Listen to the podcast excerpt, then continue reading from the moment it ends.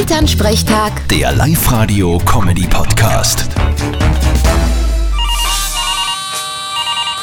Hallo Mama. Grüß dich, Martin. Du, habt ihr schon Weihnachtsfeier gehabt beim Radio? Na, die haben wir heut. Endlich wieder einmal nach drei Jahren. Und was tat's? Naja, primär Essen und Trinken. Und sonst? Was sonst? Ich verstehe die Frage nicht. Naja, weiß ich nicht, tanzen oder irgendwelche Show-Einlagen? Die Show-Einlagen kommen eh von selber. Die braucht man nicht groß planen. Ja, ja, aber lass dich nicht recht gehen, gell? Weißt du, eh, nicht, dass der Chef einen schlechten Eindruck hat von dir. Ah, kein Problem. Um spätestens 10 ist die Weihnachtsfeier eh vorbei für mich. Aha, gestern waren schlafen, oder was? Schlafen ja, heimgehen nein. Vierte Mama. Nein, du, bitte, Martin. Elternsprechtag. Der Live-Radio-Comedy-Podcast.